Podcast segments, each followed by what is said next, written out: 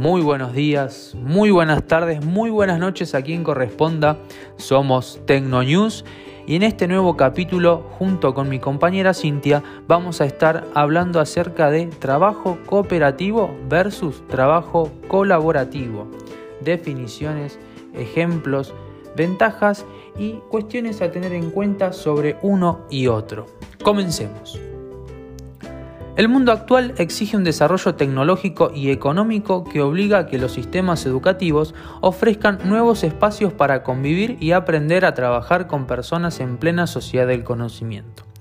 Esto demanda tanto a profesores como a estudiantes habilidades para coordinarse y colaborar con otras personas distintas. La colaboración y cooperación son habilidades propias del siglo XXI y aunque parecieran ser acciones iguales en el pensar y en el hacer, son actividades totalmente distintas. Veamos la, distinción. El trabajo cooperativo se centra más en la dimensión procedimental de una competencia del profesor en lo que el docente diseña para el desarrollo de la clase, actividades, secuencia, tiempos y productos son acciones intencionadas para el logro de resultados. Por ejemplo, el profesor propone un problema e indica qué debe hacer cada miembro del grupo, responsabilizándose cada uno por la solución de una parte del problema. Es él quien diseña y mantiene casi por completo la estructura de interacciones y de los resultados que se han de obtener. Es decir, la responsabilidad de aprendizaje es del profesor. Un ejemplo claro de actividad de trabajo cooperativo es el diseño instruccional creado para un curso en específico, con unidades, objetivos y actividades claramente especificadas. En cambio, el trabajo colaborativo es una expresión propia de la cultura de la colaboración y que otorga al estudiante la responsabilidad de aprender. Sin embargo, en esta situación el trabajo del profesor sigue existiendo. De hecho, la responsabilidad es aún mayor que en el trabajo cooperativo, puesto que es el profesor quien debe diseñar y articular previamente las actividades para que la orquesta funcione al momento de la puesta en escena.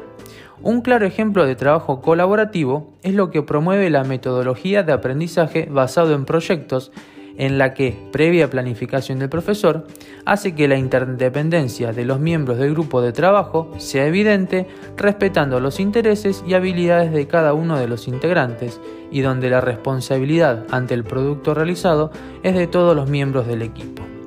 Pues bien, claramente diferentes trabajo cooperativo y trabajo colaborativo tienen un punto en común que les une y que los ubica dentro de paradigmas alejados del conductismo, la reflexión. Un aspecto clave al finalizar el ciclo de estos dos tipos de trabajo es el proceso reflexivo desarrollado a partir del intercambio de ideas y la interacción que esto conlleva. Los protagonistas de estos tipos de trabajo deben ser capaces de evaluar y juzgar la creación de sus evidencias, Conocerlos y reflexionarlos permite movilizar saberes y desarrollar competencias que son claves para la sociedad del conocimiento, donde interactuamos docentes y estudiantes diariamente.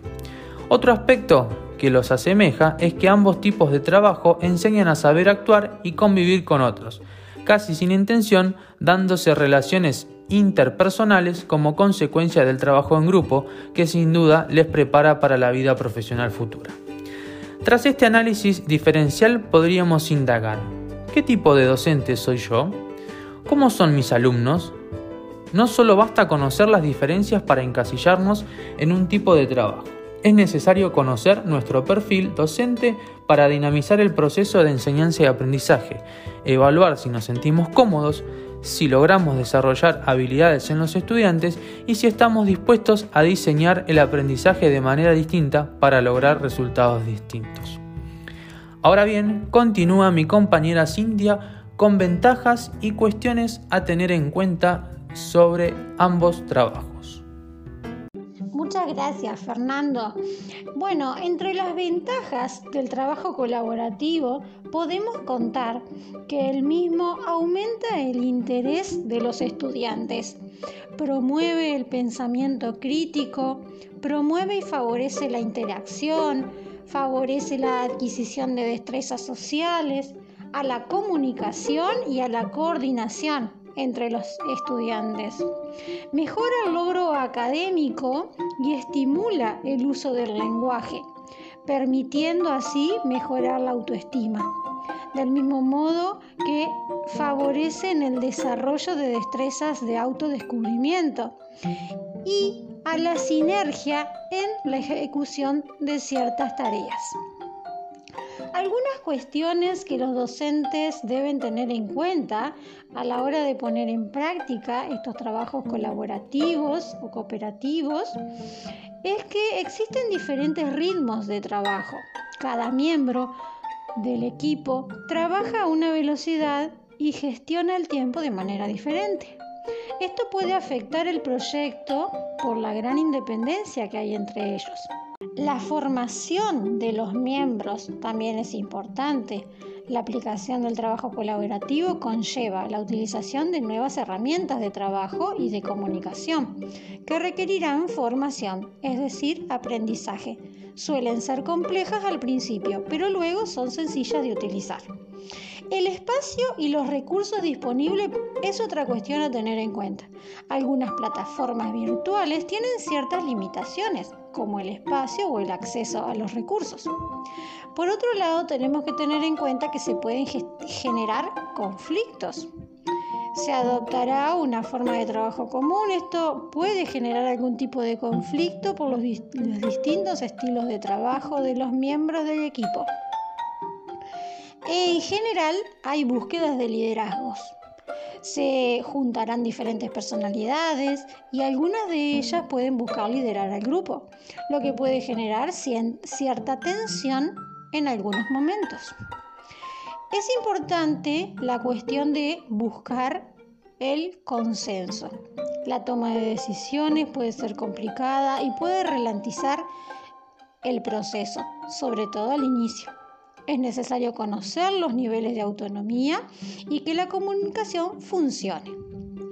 Hay algunas restricciones que deberían ponerse en práctica. El trabajo colaborativo tiene que ser uniforme respecto al estilo y las formas, por lo que habrá más restricciones individuales entre lo que se puede y lo que no se puede hacer a veces puede ocasionarse el fracaso en la colaboración. Si la colaboración no es un éxito, supondrá un mal gasto de recursos y perjudicará a la organización. Y después viene la otra cuestión a tener en cuenta que es el miedo a ser criticados. Las personas tímidas o de baja autoestima pueden tener miedo a lo que los otros opinen de su trabajo. Existen algunos obstáculos al trabajo colaborativo ciertas trabas que acentúan los inconvenientes, al igual que ocurre con el trabajo en equipo. La relación entre compañeros puede ser complicada por las incompatibilidades de personalidades o por una posible competición entre ellos.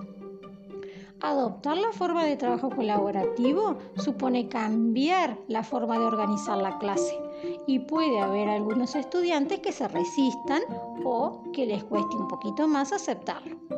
A la hora de alcanzar objetivos establecidos también se puede dificultar por la incorrecta asignación de roles y responsabilidades, la falta de experiencia e información de los integrantes y la falta de recursos también son obstáculos para el desarrollo de esta actividad escolar, así como el mal desempeño o mal uso de las herramientas y recursos didácticos para trabajar en, estas modalidades. El trabajo cooperativo requiere ciertos retos y actitudes para superar sus dificultades y convertirse así en una forma exitosa de trabajo escolar. Es necesario que los estudiantes se comprometan y fomenten el intercambio de conocimientos, que no sean seres pasivos y que estén motivados. Para trabajar en equipo son necesarias buenas relaciones personales, así como compatibilidad y tolerancia entre los hábitos e ideas de cada uno. Los acuerdos por escrito evitarán posibles conflictos. Tienen que estar claros los beneficios que se obtendrán y las ventajas de utilizar este sistema cooperativo. Será bueno tener una visión global del trabajo escolar que se está solicitando y una planificación detallada para alcanzar los objetivos propuestos. La utilización de TICs puede facilitar el proceso, que debe evitar tener interferencias externas. Excelente, Sin, muy bueno todo lo que dijiste. Para finalizar, podemos concluir y decir que ambos aprendizajes, como muchos otros, se centran en el aprendizaje por descubrimiento por parte del alumnado.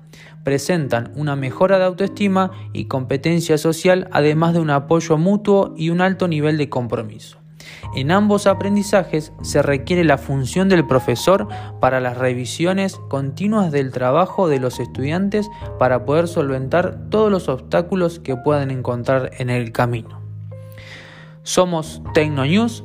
Esto fue trabajo colaborativo versus trabajo cooperativo. Esperamos que les sea de gran ayuda. Nos vemos en el próximo encuentro. Chao.